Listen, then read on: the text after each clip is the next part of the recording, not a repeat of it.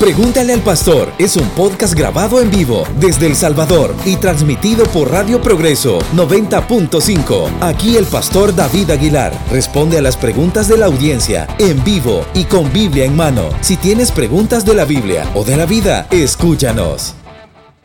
En este podcast no hay pregunta mala, solo la que no se hace. Pregúntale al pastor.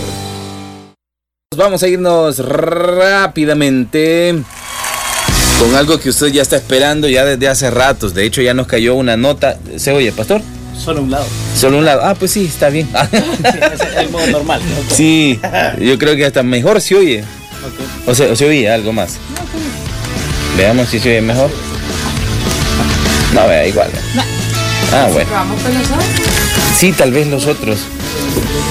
Sí, si quieren eso, probamos y oímos la nota de voz y le damos la bienvenida a la gente por supuesto, Pregúntale al Pastor. Siga Pregúntale al Pastor en Spotify, un proyecto que próximamente ya estará dado de alta para que usted lo pueda buscar y le estaremos dando toda la publicidad necesaria para que usted pueda escuchar esas respuestas eh, de parte de, la, de Dios, por supuesto, a través de la Biblia eh, que el pastor expone.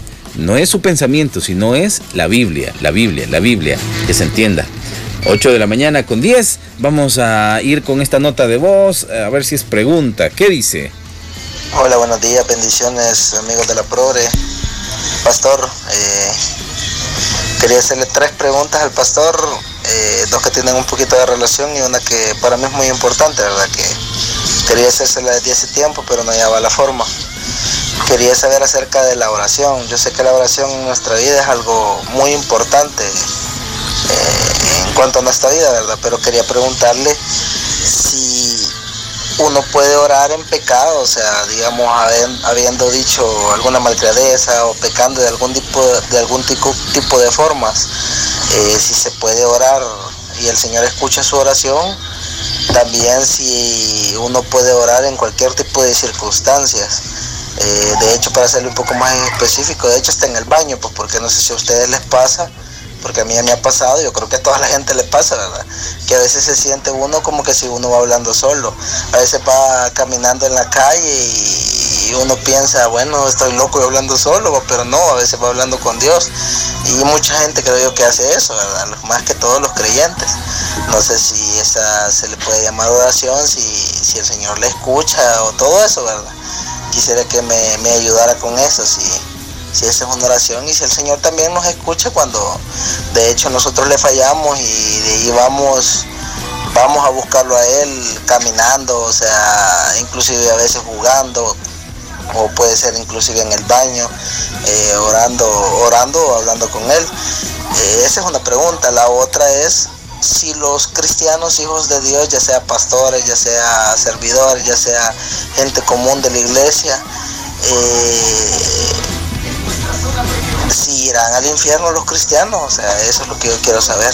Si se perderán los hijos de Dios, gente que en realidad, pues sí, en sus últimos días eh, no buscó al Señor, pero conocía toda su vida a Dios, estarán en el infierno los cristianos. Esa es mi, mi segunda pregunta. Y mi tercera pregunta ¿Qué piensa usted del infierno? O sea, ¿cómo será el infierno?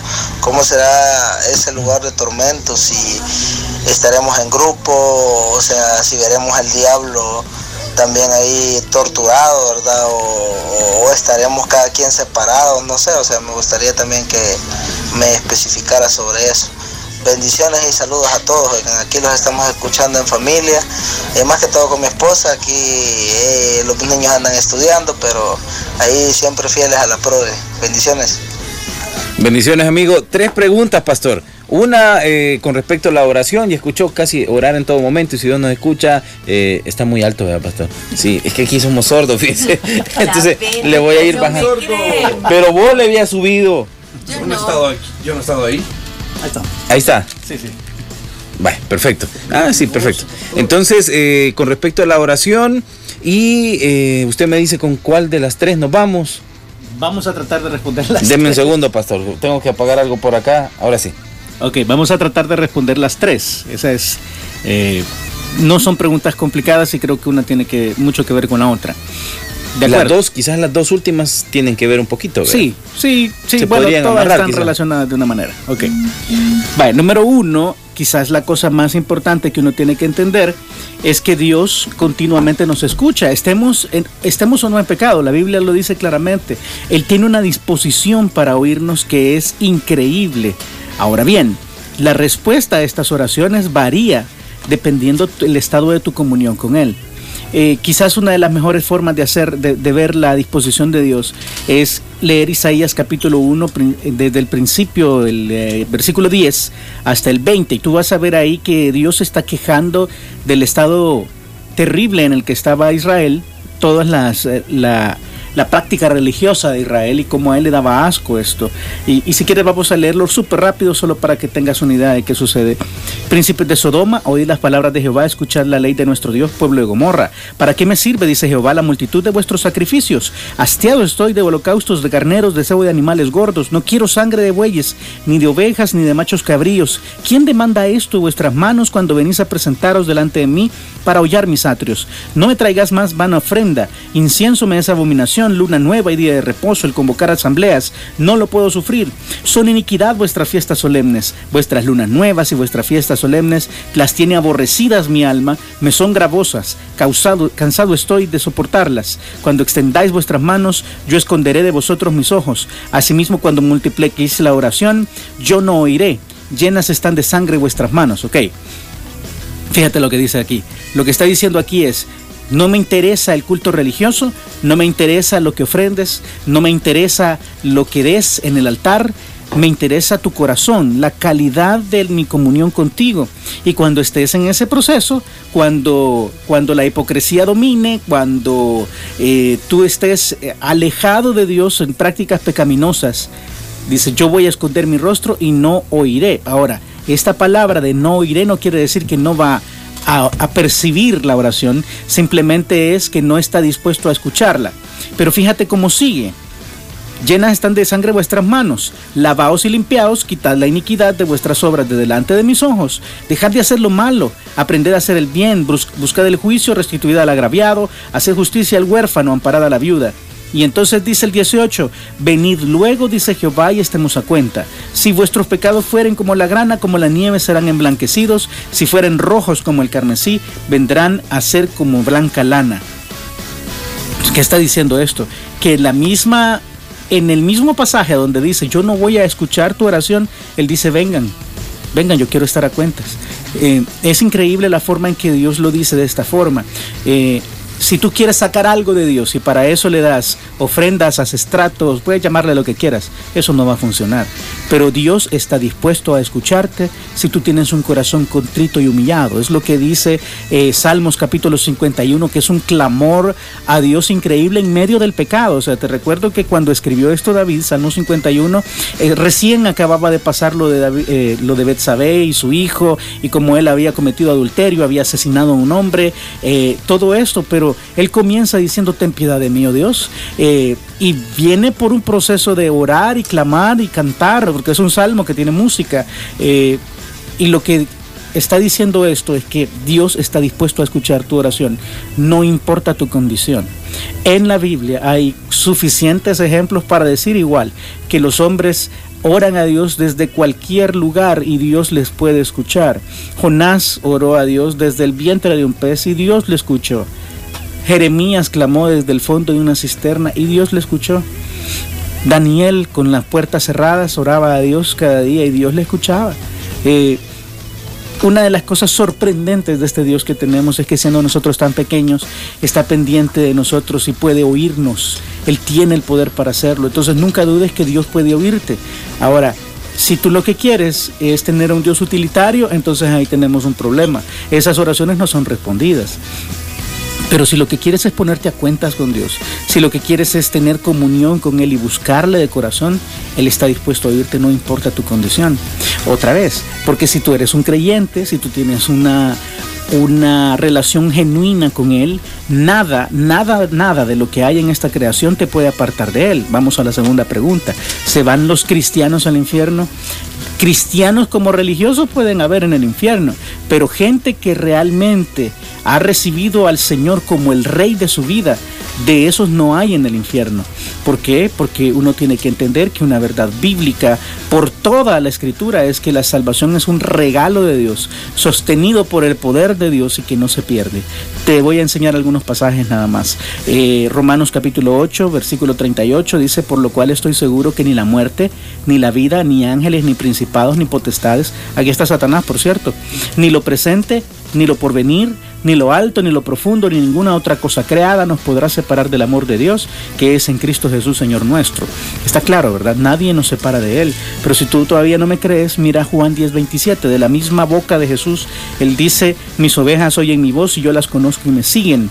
Y yo, o sea, esto es clave, por favor, entiendo una cosa. Nuestra salvación no depende de nosotros. Dios es quien nos da la salvación. Y yo les doy vida eterna y no perecerán jamás, ni nadie las arrebatará de mi mano. Mi Padre que me las dio es mayor que todos y nadie las puede arrebatar de la mano de mi Padre. Creo que está claro. Si Dios te tiene como su hijo, si estás en su familia, el que quiera sacarte de ahí tiene que ser más fuerte que Dios. ¿Y habrá alguien más fuerte que Dios? De ninguna manera, ¿verdad? Entonces está claro, estamos seguros en su poder, estamos seguros en la salvación porque es una salvación que Él sostiene. No mis buenas obras, no mis actos religiosos, no, no mis esfuerzos eh, individuales, así como yo no puedo hacer nada para ganarme la salvación, o sea, la salvación no viene por obras, tampoco puedo hacer algo para perder este regalo eterno. ¿Por qué? Porque Dios la sostiene para mí.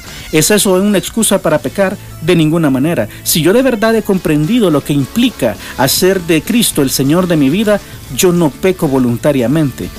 ¿Cómo así? Porque tú lo que has hecho no es tomar a Dios como un salvavidas. La Biblia no dice que si confesares con tu boca que Jesús es el Salvador. No dice así, ¿verdad? Dice que si confesares con tu boca que Jesús es el Señor.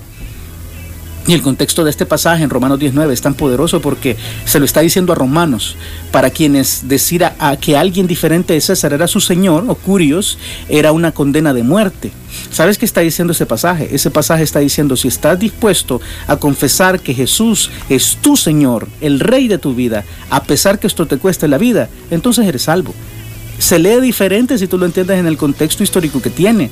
No está diciendo, ah, sí, Señor, Señor, y todo el mundo me va a decir Señor. O sea, Jesús dice, muchos me llamarán en aquel día, Señor, Señor. En tu nombre hicimos milagros, echamos demonios. ¿Y, y qué va a responder el Señor? Nunca os conocí, apartados de mí, hacedores de maldad. O sea, no solamente es, con aceptar eh, en, mi, en mi cabeza que, Jesús es el rey, es hacerlo de verdad el rey de mi vida, entonces tengo salvación. Entonces se cumplen promesas como la de Pedro capítulo 1 versículo 3, bendito sea el Dios y Padre nuestro Señor Jesucristo, que según su grande misericordia nos hizo renacer a una esperanza viva por la resurrección de Jesucristo de los muertos. Esto es la salvación, la esperanza. ¿Cómo es esta herencia que nos dio? Bueno, dice, para una herencia incorruptible, incontaminada e inmarcesible Tres palabras raras, pero las tres significan algo bien poderoso.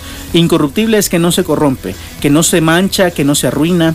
Incontaminada es que no es posible eh, llenarla de suciedad, no se mancha con el pecado, no la podemos, eh, no la podemos bajar de su calidad pura y dice inmarcesible, esto es que no se marchita con el tiempo, que no pierde su calidad, que no se vence. O sea, esta es una salvación eterna que no se corrompe, que no pierde su calidad, que no podemos manchar con el pecado. Y dice, reservada en los cielos para vosotros. Esta salvación está en los cielos, que sois guardados por el poder de Dios mediante la fe. O sea, no es por mis buenas obras, no es por lo que yo haga bien, es por el poder de Dios que nos guarda para sí mismo y para alcanzar la salvación que está preparada para ser manifestada en el tiempo postrero. O sea, tres, tres cosas yo diría de esto. Número uno, creyentes genuinos, hijos de Dios, a través del sacrificio de Jesús, por haber reconocido el señorío de Cristo en su corazón, no se van al infierno, no pierden la salvación. Falsos creyentes, claro que sí. Falsos cristianos religiosos, claro que sí. Puede estar lleno el infierno de ellos. ¿Por qué? Porque no han entendido que la salvación y que en general no solo la salvación, sino la relación que uno puede alcanzar con Dios es a través de la fe por el puro afecto de su voluntad, por su pura misericordia, por su pura gracia, y que quien sostiene esta salvación no somos nosotros, gracias a Dios, porque si no la perdemos seguro, es Dios y su poder y sus promesas. Si nosotros creemos esto, podemos estar seguros que un día le veremos. Básicamente eso es lo que, lo que yo podría responderte a esta segunda pregunta. Y la tercera pregunta era... Era del infierno. Sí. ¿Qué, vemos en el infierno? Bueno, en el infierno hay varias cosas muy interesantes. Vamos a hablar quizás del infierno final, porque si, si hablamos del lugar a donde ahora van los muertos, creo que nos vamos a, complicar un poco. Eh, bueno, hablemos de todo entonces. ya le vi la cara. Ah, que eh, no, es que decía decía algo así como eh, se va a ver al diablo ahí, esto y esto, eh, a quiénes van a estar ahí, todas esas cosas. Vaya, hagamos una cosa, veamos Lucas capítulo 16 que nos da una descripción de qué sucede ahora con las almas que mueren. Eh, está la historia de Rico y Lázaro, Lucas 16, 19, y ves cómo el, el, rico pasa por algunas situaciones bien complicadas. Dice, aconteció que murió el mendigo y fue llevado por los ángeles al seno de Abraham, y murió también el rico y fue sepultado. Y en el Hades, el lugar de los muertos, el rico alzó sus ojos estando en tormentos y vio de lejos a Abraham y a Lázaro en su seno. Entonces fíjate la descripción de lo que está pasando el rico. Dice, Padre Abraham, ten misericordia de mí envía a Lázaro para que moje la punta de su dedo al agua y refresque mi lengua, porque estoy atormentado en esta llama. Hay llamas de fuego, hay tormento, y la gente puede recordar Sí, ahí, tienes algunas de las cosas que, que, suceden en el infierno actual. Ahora, este infierno que hay ahora es una antesala del juicio final. En Apocalipsis capítulo 20 todos los muertos son resucitados, sacados de este lugar, puestos delante de Dios, abiertos los libros, se les juzga de acuerdo a sus obras. Es decir, los castigos en el infierno final son proporcionales a las obras y la forma en que ellos hayan quebrantado la ley de Dios. No es lo mismo, voy a decir así, y perdón por los ejemplos, pero la, abuelita bonachona que lo único que hizo fue rechazar el Evangelio y el castigo que va a tener Hitler por ejemplo, por decirte algo, ¿verdad? Entonces, esos castigos son calculados en el juicio del Gran Trono Blanco. Y vemos que hay un lugar final que se llama el, lago de fuego. En este lugar, Isaías 66, 24 dicen cosas terribles bueno, va a estar ubicado en, algún punto entre el camino de la nueva tierra y el cielo nuevo hacia la nueva Jerusalén. La nueva Jerusalén va a funcionar como una lumbrera para el universo, o sea, va a ser el sol. No va a haber estrellas, no va a haber sol, solo va a estar la presencia de Dios en la ciudad. Eso va a iluminar el universo. Y de mes en mes, eh, voy a leer Isaías 63, 23, 66, 23. Y de mes en mes y de día de reposo en día de reposo vendrán todos a adorar delante de mí, van a subir a la ciudad. Y saldrán y verán los cadáveres de los hombres que se rebelaron contra mí porque su gusano nunca morirá. O sea, la, forma de los cuerpos, fíjense que no dice sus gusanos, no dice sus gusanos, dice su gusano y en suficientes pasajes, lástima que no tengo el tiempo, podemos ver que de alguna manera la forma que, los hombres y los seres que se encuentran aquí van a tener es muy parecida a la de un gusano, gusano, erigeno, hombre, etc. Entonces su gusano nunca morirá, o sea, su cuerpo es capaz de soportar el tormento, ni su fuego se apagará, va a haber fuego y serán abominables a todo hombre, va a ser un lugar terrible, el diablo va a estar ahí. Eh, el anticristo y el falso profeta van a estar ahí. Así lo establece Apocalipsis 19 y 20. El diablo y el falso profeta están en el lago de fuego. Ahora, los vamos a ver y nos vamos a reír de ellos. Si tú estás en el infierno, no, de ninguna manera. ¿Por qué? Porque además de eso, es un lugar, fíjate que físicamente esto es un lugar imposible. Es un lago que, sufre, que arde con fuego y azufre, pero a la vez es oscuro. El fuego produce luz, tú sabes. Pero mira lo que dice eh, segunda de Pedro 2.17. Estos son fuentes sin agua y nubes empujadas por la tormenta, hablando de los falsos maestros, para los cuales la más densa oscuridad está reservada para siempre. O sea, este lugar es tormento, van a haber gente sufriendo por la eternidad, vamos a recordar lo que sucede, eh, pero va a estar oscuro. ¿Por qué va a estar oscuro? Ah, esa es otra, esa es otra cosa. Tú sabes que Primera de Juan dice que Dios es luz y que no hay ninguna tinieblas en él. Mm, ¿sí? Entonces, si Él es la luz del universo, si Él va a estar en la ciudad y su presencia va a iluminar todo, hay un punto oscuro en todo este universo y es el lugar a donde no llega la presencia de Dios, el lago que arde con fuego y azufre. Terrible, terrible. O sea, lo que tienes ahí es que Dios no va a estar presente en ningún lugar de ese, de, de ese ningún punto de ese lugar. Va a ser oscuro, va a haber fuego, va a haber azufre, va a oler feo, eh, vas a estar, bueno, si estás ahí vas a ser atormentado por los siglos de los siglos, ahí va a estar Satanás como tu compañero, pero no va a importar, no va a importar, porque el tormento va a ser tal que lo único que te va a importar es salir de ahí y no vas a poder. O sea, nadie quiere ir ahí. Por eso, no, yo te animo a que compartes el Evangelio con la gente que necesita de Jesús, pero compártelo como es, diciendo, que lo que ellos tienen que hacer es reconocer al Señor como el rey de su vida, como el Señor de su alma, y luego viene la salvación. Pero si es al revés, si yo tomo a Jesús como un salvavidas solo porque ya no me quiero en el infierno, y ahí nos vemos en el cielo y, vivo la vida como yo quiero, ah, eso no es una conversión genuina. Para que una conversión genuina exista debe haber cambio, debe haber fruto. Gálatas 5:22, ¿verdad? El fruto del Espíritu Santo es un carácter transformado amor, gozo, paz, paciencia, benignidad, bondad, fe, mansedumbre y templanza tienen que ser evidentes, si no, no ha entendido la persona. Entonces por eso es importante que nosotros prediquemos la palabra lo más apegado a la escritura que posible y que entendamos estos pasajes que tanta gente ha repetido pero que realmente no entendemos a veces. Gracias, pastor. De verdad que ha sido bien interesante escuchar estas tres respuestas. Nos vamos a ir a la pausa, pero vienen más preguntas a través de WhatsApp y si usted quiere llamarnos, hágalo. 2274 1370. Ya venimos. Continuamos en Pregúntale al Pastor. El reloj marca las 8.35 minutos y avanzamos porque tenemos varias preguntas. Escuchemos. Buenos días, Pastor. Mi pregunta es la siguiente. Eh, encontramos en la Biblia que, muchas veces este, el rey David cometía infinidad de pecados y de diversas índoles, pero siempre vemos al final que, y se escucha, de que Dios, ah, David tenía un corazón conforme a Dios, entonces, ¿cómo es posible que David pecando de diversas diversa formas tuviera el corazón conforme a Dios? Esa es mi pregunta. Bendiciones. Ok. Buenísima pregunta. Un nombre conforme al corazón de Dios. Esta es la descripción que se le da, se da de David en el Nuevo Testamento. ¿Cómo es posible? Yo creo que la clave está precisamente en su actitud acerca de Dios en los momentos más bajos.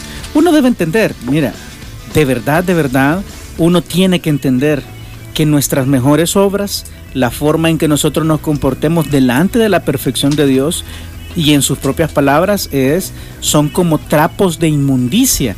O sea, ninguno de nosotros es superior o, o, menos pecador que David. Uno tiene que entender esto.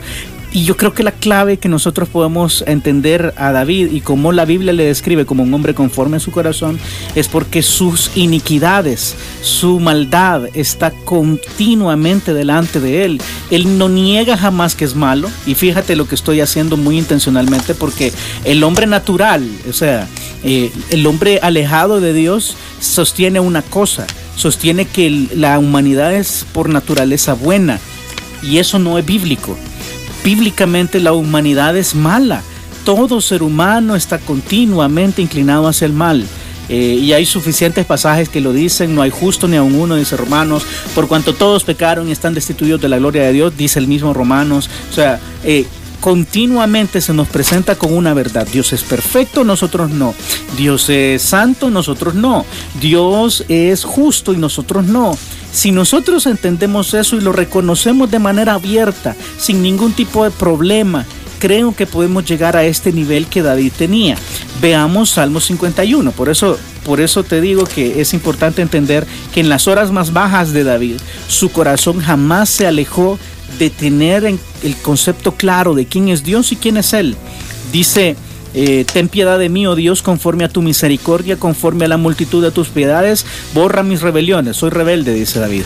Lávame más y más de mi maldad. Soy malo, dice David, y límpiame de mi pecado. Tengo pecado, dice David, porque yo reconozco mis rebeliones y mi pecado está siempre delante de mí. O sea, él está diciendo, yo estoy consciente que yo fallo continuamente, intencionalmente. Contra ti solo he pecado y he hecho lo malo delante de tus ojos para que sea reconocido justo en tu palabra y tenido por puro en tu juicio. Está diciendo otra vez, tú eres santo, tú eres justo y tus palabras son rectas. He aquí en maldad he sido formado y en pecado me concibió mi madre. Lo que está diciendo no es que sea fruto de una relación adúltera como algunos piensan, sino que lo que está diciendo es que desde el principio el hombre está inclinado a la maldad. Desde antes de nacer viene formulado dentro de su ADN que tenemos una naturaleza caída.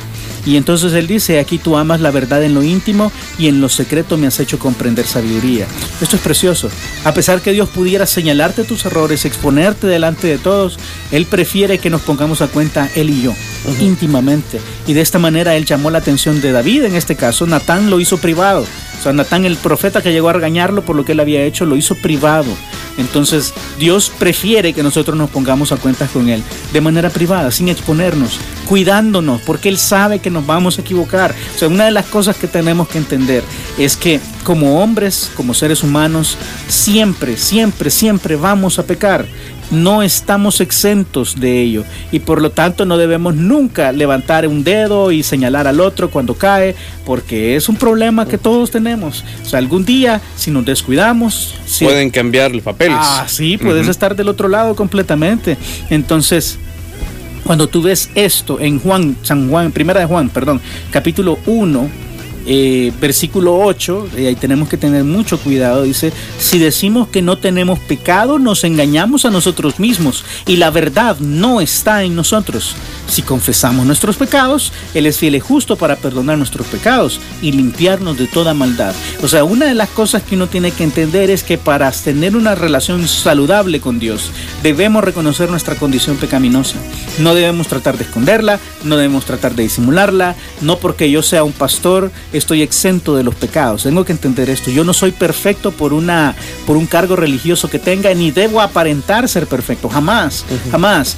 Debo poner a Dios en su lugar. Debo ponerme a mí mismo en, en mi lugar y entender que hay una diferencia increíble. Lo bonito de esta historia es que esa diferencia increíble entre Dios y yo ha sido salvada, ha sido reducida, ha sido, ha sido acercada por la persona de Jesús por su sacrificio, por su justicia, por su amor, yo puedo acercarme a Dios confiadamente, no por lo que soy, sino por la, la salvación, la redención, la limpieza que Dios ha hecho de mi vida y así yo puedo tener confianza delante de Dios porque Jesús me imputa su justicia, Él me transmite su justicia a mí y yo puedo estar delante de Dios sin temor a ser destruido por mi maldad. Pero soy malo, o sea, mientras yo esté en este cuerpo mortal, soy malo. ¿Cuándo va a cambiar esto, hermano? Bueno, primera de Corintios capítulo 15 dice que cuando esto vergüenza o esta, eh, esta carne se vista de, esta mortalidad se vista de inmortalidad, entonces vamos a ser como Él fue. Entonces vamos a estar apartados del pecado finalmente y vamos a poder vivir vidas perfectas y agradables a Él. Pero mientras eso llega, tenemos que tener claro una cosa. Yo creo que la clave con David, porque he estudiado su vida profundamente, o sea, es, este ha sido uno de mis, eh, de mis personajes bíblicos favoritos porque yo soy David. Se llama como usted. Exactamente, no solo se llama como yo, sino que muchas de las cosas que, que, David, con las que David luchaba son las que yo lucho. O sea, soy eh, pecador, eh, soy alejado de la, de la bondad de Dios, pero tengo que entender una cosa, su gracia y su misericordia priman por sobre todo y su lugar no debe ocuparlo nadie más. Ninguna mujer como Salomón, ninguna riqueza como otros hombres, ningún ego debe ocupar el lugar que Dios ocupa en el corazón. Y creo que esta es la clave con David. Dios no dejó de ser Dios para David a pesar de sus múltiples problemas. Él siempre reconoció que Dios era el rey de su vida y por eso era un hombre conforme al corazón de Dios. Y si me lo preguntas, yo quiero ser así.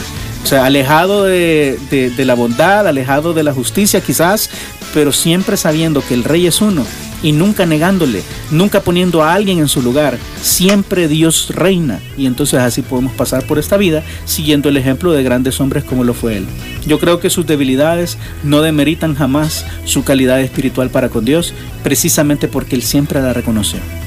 Ok, perfecto, ahí está una respuesta más. Y a esto, pastor, llegará un momento en el que quizás logramos sobrepasar los límites de la bondad de Dios o que Él él, digamos, eh, deje de, de, no sé si con una contienda o de, perdonarnos en el sentido de que quizás Él nos dio muchas oportunidades, pero nosotros aún así no entendemos. Ah, ok. O sea, quizás para aprender una lección.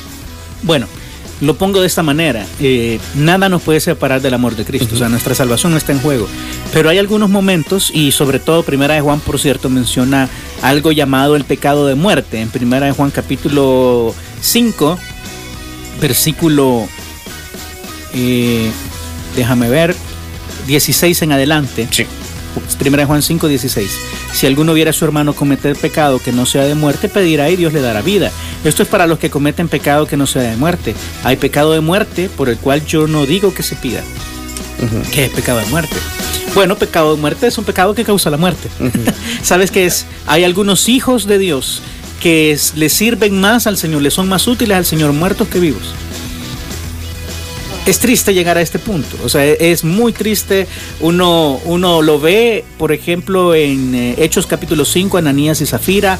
Ellos quisieron mentir diciendo que habían vendido una heredad en tal precio, pero habían sustraído el precio.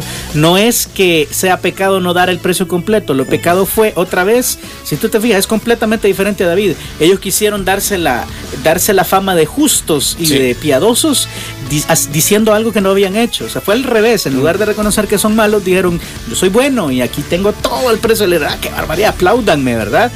Y, pero lo que no sabían es que Dios no se le puede mentir. Entonces, ellos cometieron pecado de muerte y murieron. Yo creo que Ananías y Zafira eran creyentes, pero cometieron pecado de muerte.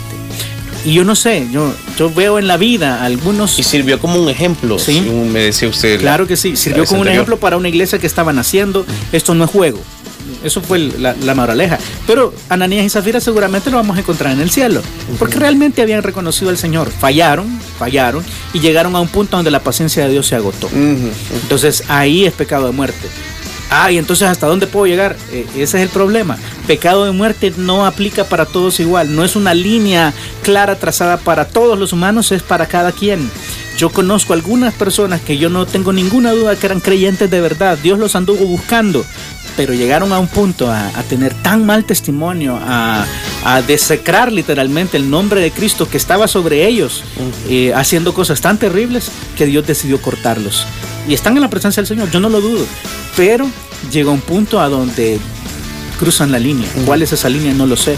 Pero lo que sí he visto en dos personas específicamente que yo tengo en la mente, una muy cercana a mí, que cometió pecado de muerte, estoy seguro, es que Dios les buscó. O sea, cada vez Dios les iba buscando más y los problemas eran más fuertes y las reprensiones eran más grandes y las oportunidades se iban haciendo más cortas y llegó un punto, yo recuerdo haber tenido una plática con alguien terrible porque yo le dije, fulano, yo creo que esta es la última oportunidad que Dios te da. O sea, después de esto que te pasó, yo creo que Dios ya ya no contigo, o sea, cuídate, ya no ya no lo hagas, por favor, regresa, busca al Señor. Y lamentablemente este hombre no, no hizo caso. No hizo caso. Y efectivamente la siguiente fue de muerte. O sea, él murió.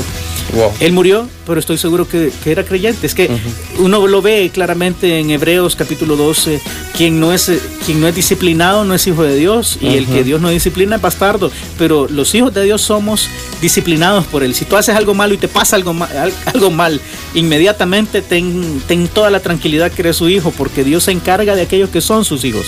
Dios a ellos castiga, los que ama pero a los que se quedan haciendo mal, mal, mal, mal, mal y no les pasa nada y uno dice, ¿cómo es posible que a los malos no les pase nada? No, claro que les va a pasar en la eternidad. En este mundo probablemente quizás ni les pase algo, pero créeme que Dios es justo y en Apocalipsis 20, como lo hemos platicado en este programa, ellos van a recibir el justo precio de su maldad. Ahora, si nosotros obramos mal y Dios inmediatamente nos castiga, uno dice, pero no me deja pasar nada. Qué bueno, porque Dios tenía algo contigo y quiere algo contigo y quiere hacer de ti un hombre o una mujer conforme a su corazón. Ok, bueno, ahí está eh, una respuesta también que surgió eh, de la pregunta anterior y tenemos una nota de voz aquí. Bendiciones, pastor. Saludos a todos los de la radio. Pastor, solo una aclaración ahí. Cuando usted dice tener un Dios tener a un Dios utilitario, o sea, ¿a qué se refiere? O sea, o sea que es malo, es malo, ¿cómo se llama? Tomar en cuenta a Dios en las cosas más pequeñas de la vida de uno, ¿verdad? Eh, decirle al Señor, Señor, dame una alianza en esto, Señor, ayúdame en esto. O sea, tomar, tomar en cuenta a Dios en, aún en, las decisiones de uno o cosas así, es como un Dios utilitario. O sea, no sé a qué se refiere este con utilitario, porque yo en lo personal tomo a Dios en cuenta en, las decisiones más chiquitas o en los problemas más minúsculos. Yo lo tomo en cuenta a Él, o sea, que, me ayude. No sé si estaré, estaré mal, ¿verdad? Gracias por tu pregunta, hermano. No, no, no me refiero a esto. Hermano Juan, me refiero, un Dios utilitario es aquel que yo utilizo, solo utilizo, no le adoro, no le busco para estar con él, solamente le llamo cuando necesito algo. ¿Sabes cómo va? Eh, es como, como este amigo que tiene dinero y que él sabe que cada vez que tú le llamas es para pedirle algo. Eso es un Dios utilitario. Utilitarismo es eh, una rama, voy a decir ahí, a donde muchos, a donde muchos creyentes han migrado a través de algo llamado el Evangelio de la Prosperidad, eh, que Dios está aquí para servirme a mí. eso es utilitarismo. Para darme. Por supuesto, yo te, yo te animo a que esta siga siendo tu práctica que Dios esté presente en cada una de tus decisiones más pequeñas, que tú hables con Dios en cada momento, eso es súper importante, Dios quiere estar ahí. Dice la Biblia que delante de Él deben de ser conocidas todas nuestras peticiones, todas nuestras acciones de gracias, todos nuestros problemas, deben venir delante de Dios. O sea, no me refiero a eso, me refiero a la forma en que vemos a Dios, no como el Rey soberano de la creación que merece mi adoración, sino como mi sirviente, alguien que está ahí para servirme a mí. Eso es utilitarismo y no debe pasar que nos desubiquemos de tal forma que lleguemos a pensar que declarando, arrebatando cualquiera de sus vertientes, eh, haga que Dios me sirva a mi voluntad. Es todo lo contrario. Jesús mismo en el huerto de Getsemaní, enfrentando la terrible pena de la cruz, haciéndose pecado a sí mismo. Yo creo que eso era lo que más impactaba a Jesús. Él dice, no se haga mi voluntad, sino la tuya. Él se somete a Dios. Eh, él no declara, no arrebata ni dice que se haga su voluntad. Todo lo contrario, que la voluntad de Dios se haga. Eso debe ser nuestro moto, nuestra frase continua en la vida, que su voluntad se haga en mi vida. Y entonces así bien ubicados, podemos venir delante de Él con nuestras peticiones, nuestras acciones de gracias, todas nuestras necesidades tienen que ser conocidas delante de Él. Yo creo que no hay nada malo en eso y es algo que Dios mismo nos invita a hacer. Lo que no podemos hacer es tener a Dios o tener un concepto de Dios como nuestro sirviente o alguien que solo usamos. O un botiquín. Utilitariamente. Sí, eso es terrible. Para un Dios bombero, ¿verdad? Uy, qué, cosa más horrible. Mm, ok, eh, tenemos otra pregunta. Dice, Pastor, tengo una consulta.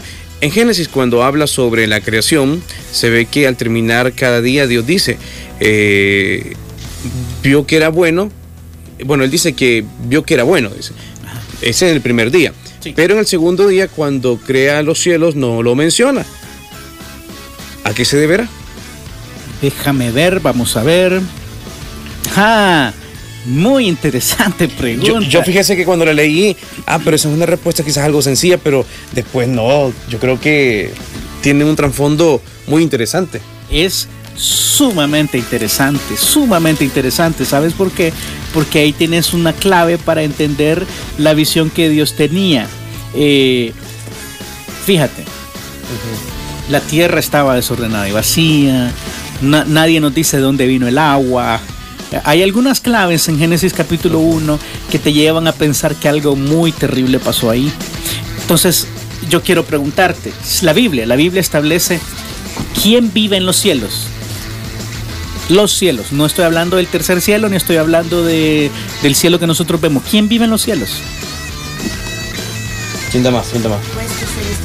Huestes celestiales, principados, el príncipe de las tinieblas, el príncipe de la potestad de este mundo. Eh, es terrible lo que dice, porque lo que está diciendo ahí es que eh, los cielos son la habitación de unos seres espirituales que habían caído. Entonces, esa creo que es una clave. Cuando uno lee muy fino, yo te felicito, hermano, por haber notado esta diferencia. Rodrigo Martínez. Ok, Rodrigo, todas las, las descripciones de los días dicen, bueno, bueno, bueno, el sexto día en gran manera bueno, pero eh, el, Día de los Cielos fue algo... Eh, no, no termina con eso. Yo creo que es una clave para entender que Dios tiene una perspectiva y nos deja ahí una clave para entenderlo. Mira Job capítulo 15, 15. Dice, he aquí, en sus santos no confía y ni aun los cielos son limpios delante de sus ojos. ¿Por qué? Porque en los cielos habitan estos seres espirituales. O sea, yo creo que la, la, recreación, y estoy usando esta palabra muy intencionalmente, que nosotros vemos en Génesis capítulo 1, no es el principio de todo, es solamente cuando Dios compuso lo que se arruinó por la caída de Satanás. ¿Quieres otros ejemplos? Mira Isaías 45, 18 dice, porque así dijo Dios, así dijo Jehová que creó los cielos, él es Dios que formó la tierra. Parece que está hablando de Génesis 1, pero mira lo que dice después, el que la hizo y la compuso. O sea que ya estaba hecha. O sea, ¿qué significa esta palabra componer? Lo mismo que significa en español para los salvadoreños. Volver a arreglar. Ordenar. ¿Cuándo se arruinó? Buena pregunta. Y dice, no la creó en vano para que fuese habitada, la creó. Y adivina, esta palabra vano, que es baboj en, en hebreo, es la misma palabra que se usa en Génesis 1.2 para decir que la tierra estaba desordenada y vacía. O sea, él dice, no creó la tierra vacía, pero en Génesis 1.2 la tierra estaba vacía. ¿Qué pasó aquí? ¿Cómo se arruinó esto? Eh, la única posibilidad, si tú quieres verlo así, es la caída de Satanás. Y pasajes como segunda de Pedro capítulo 3, eh, versículos 5 en adelante dicen cosas bien enigmáticas. Dice hablando de los falsos maestros, estos ignoran voluntariamente que en el tiempo antiguo fueron hechos por la palabra de Dios los cielos y también la tierra. Parece que está hablando de Génesis 1 otra vez, pero mira esto, que proviene del agua y por el agua subsiste. aquí tengo un problema. ¿Y el agua de dónde sale? Entonces dice el 6, por lo cual el mundo, y esta palabra en griego es cosmos, ten, en cuenta esto, por el cual el cosmos de entonces pereció anegado en agua. Ajá, ¿cuándo se inundó el universo? No tenemos un recuento en la Biblia de que eso haya sucedido, nunca. Se inundó la tierra en el diluvio de Noé, porque algunos dicen, no, este es el diluvio de Noé. Pero mira lo que dice el versículo 7. Pero los cielos y la tierra que existen ahora Ajá, cuidado. En el mundo antiguo Dios creó los cielos y la tierra, que venía del agua y por el agua subsistía. Y el cosmos de entonces pereció anegado en agua, o sea, el universo se inundó. Y luego el cielo y la tierra que existen ahora no son los mismos que existían en ese tiempo antiguo, porque los cielos no han cambiado. O sea, del diluvio Noé los cielos no han cambiado, ¿verdad? Entonces no puede ser que esté hablando de esos cielos. Está hablando de los cielos del tiempo antiguo. Él la hizo y en algún momento de la creación algo pasó. Aún antes que el hombre fuera formado, algo pasó. Y te quiero enseñar un último pasaje. Eh, Job 38, 3 en adelante, eh, Dios está diciéndole cuán ignorante es Job, pero dice algo bien raro. Dice, ahora ciña como varón tus lomos, yo te preguntaré y tú me contestarás, ¿dónde estabas tú cuando yo fundaba la tierra? Házmelo saber si tienes inteligencia. ¿Quién ordenó sus medidas si lo sabes? ¿O quién extendió sobre ella cordel? Sobre qué estaban fundadas sus bases o quién puso su piedra angular? La respuesta es, yo no estaba, ¿verdad? Pero mira cómo dice Dios, yo estaba diseñándolo todo. Y mira la descripción de 38.7, es increíble, dice, cuando alababan todas las estrellas del alba. Ahora, un problema aquí. Cuando Dios estaba diseñando la tierra no existían las estrellas. Las, las estrellas como los astros que conocemos ahora fueron creadas el día cuarto. ¿De qué estrellas, a qué estrellas se refiere? Aquí está la respuesta, la, segunda frase del, capítulo 7, del versículo 7. Y se regocijaban todos los hijos de Dios. O sea, cuando Dios estaba diseñando la tierra, todos los hijos de Dios, que Job 1, que Apocalipsis 3 nos describe como ángeles, son ángeles, estaban alabando y dice, todos los hijos de Dios alababan. Y entre los hijos de Dios, ¿quién estaba también? Dice Job 1, Satanás. O sea, cuando Dios estaba diseñando la tierra, Satanás y sus ángeles estaban alabando a Dios. Algo pasó entre que Dios diseñó la tierra y Génesis capítulo 1 versículo 2 que el universo se inundó. Y la única posibilidad de ello es la rebelión de Satanás. Ahí te dejo para que lo pienses, medita en los pasajes y si tienes preguntas, pues puedes volvernos a llamar el próximo lunes. Bueno, ahí le sacamos, eh, bueno, le ponemos una estrellita a Rodrigo por esa ah, pregunta. Muy bueno, muy, muy buena pregunta. Eh, bueno, nos quedan ya tres minutos para despedirnos del programa. Recuerde que usted puede escuchar Pregunta del Pastor todos los lunes a partir de las 8 de la mañana, este, donde puede despejar todas las interrogantes, las dudas que tenga sobre alguna eh, algún pasaje de la Biblia que usted no entienda o que quiera que el pastor se lo pueda explicar. Por ahí también estábamos contestando, el pastor estaba contestando, siempre me atribuyo. No, somos parte de un equipo. Somos parte, ¿verdad, pastor? Sí. Este, al, hermano Juan, donde pues eh, le explicábamos sobre eso de un Dios utilitario que era diferente a lo que él estaba, eh, o como lo había tomado él. Ok, entonces, este, Pastor, ¿cuándo ya van a estar disponibles en las plataformas eh, los programas de Pregúntale al Pastor? Yo espero que a finales de esta semana, si Dios nos permite, comenzar a subir por lo menos uno. Ok. Entonces, eh, ahí estamos haciendo pruebas Estamos eh, de alguna manera limpiando algunas cosas del programa para que sea de buena calidad y estamos tratando de llegar. Eh, mi meta es al final de esta semana. Ustedes van a perdonarme si el otro lunes les vengo contando que no lo logramos. Pero en teoría eh, así va a ser. Si Dios lo permite, a finales de esta semana estamos subiéndolo. Yo lo voy a anunciar por redes sociales. Ahí si ustedes quieren pueden compartirlo igual en, la, en las redes de la Progre ahí ustedes me dirán qué, hacemos, ¿verdad? Y si no, yo les cuento el, próximo lunes dónde pueden encontrarlos. El próximo lunes, perfecto. Así es. Bueno, antes de retirarnos, todavía tenemos dos eh, minutos. Eh, usted eh, se hubiese imaginado a Estefanía comiendo carne de cabra, pastor carne de cabra. Carne de cabra. cabrito. Les quiero o cabrito. algo súper bonito. porque sale yo, la liga. Yo lo admiré. Yo, o sea, yo lo admiro porque. no sé, o sea, le hizo frente, pues. Estábamos con la lic, eh, ¿cómo, cómo, se, se, llama? Eh, preparando la carne. No, vos. Adobando.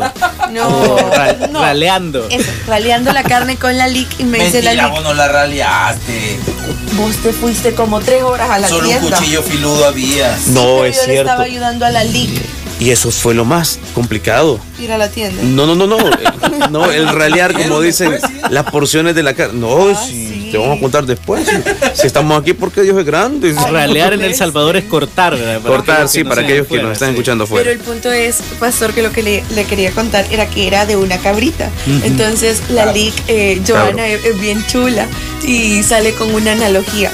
Imagínese, Steffi, en los tiempos de la Biblia, esta era la carne más rica porque se la comían, que no sé qué, y la daban en sacrificio. Acuérdense que ellos daban como que lo mejor de sus ganados y que no sé qué. Entonces yo estoy emocionada por probarla porque voy a probar como qué sentían en aquellos tiempos. Y yo, sí, tiene razón. no, ni yo, ni yo, pero en ese momento intenso de preparar la carne, este, surgió ese pensamiento. Entonces, no sé si alguna vez usted la ha comido, pastor. Sí, es muy buena muy sabrosa, diferente que hay consistencia. Que saber prepararla. Ah, no, es que quien no la sabe preparar es un desastre. Queda un poquito durita. Sí, sí, su consistencia es diferente, de verdad. Pero cuando hablamos de los tiempos bíblicos, los corderos podían ser de las ovejas o de las cabras. Mm. Y a un ganado vacuno, a veces era, conocido como cordero. Solo para, para, para que sepan, ¿verdad? Para entender que, La cabrita sí era de las que se comía, sí, ¿verdad? Sí, sí, sí. pero, pero puede ser, pero puede ser una, una res también, o eh, depende de la ofrenda. depende de la ofrenda. ¿De la qué? No, pero también de la, de la dieta de los judíos. No podían comer cualquier animalito. Sí, no, pero eh, tanto res, cabra y cortero se podían comer sin ningún problema. Eran animales limpios, tenían pezuña hendida y rumiaban. Eso es las dos condiciones que tenía que tener el animal para que se pudiera comer. Pobrecito. ¿Y por qué ve la piel de, no. de Víctor? Qué terrible. Por nada hendida, o sea que está partida por la mitad. Pues. Ah, ah, okay, ok, bueno. Bueno, hay un montón de historias. Ya le vamos a contar fuera del aire. Perfecto. Ya la vio, pastor. Luciérganas. Le voy a, le voy a contar. Daniel así le llama. Luciérganas, cabal. Luciérnagas. Es que tienen muchas ganas. Pues sí, nos se están acabando, pastor. Sí. Hay que ver qué se hace por es Terrible. Bueno, este, nos retiramos y nos escuchamos el próximo lunes a las 8 de la mañana en Pregúntale el Pastor. Ha sido un gusto. Muchas gracias, Pastor David. Igualmente, gracias a nuestros oyentes. Ha sido un privilegio abrir la Biblia y animarles a que sigan buscando en ella las respuestas para sus interrogantes. Así es, nos escuchamos mañana a de las 6 en punto. Pregúntale al Pastor es un podcast grabado en vivo desde El Salvador y transmitido por Radio Progreso 90.5. Aquí el Pastor David Aguilar responde a las preguntas de la audiencia en vivo y con Biblia en mano. Si tienes preguntas de la Biblia o de la vida, escúchanos. En este podcast no hay pregunta mala, solo la que no se hace. Pregúntale al Pastor.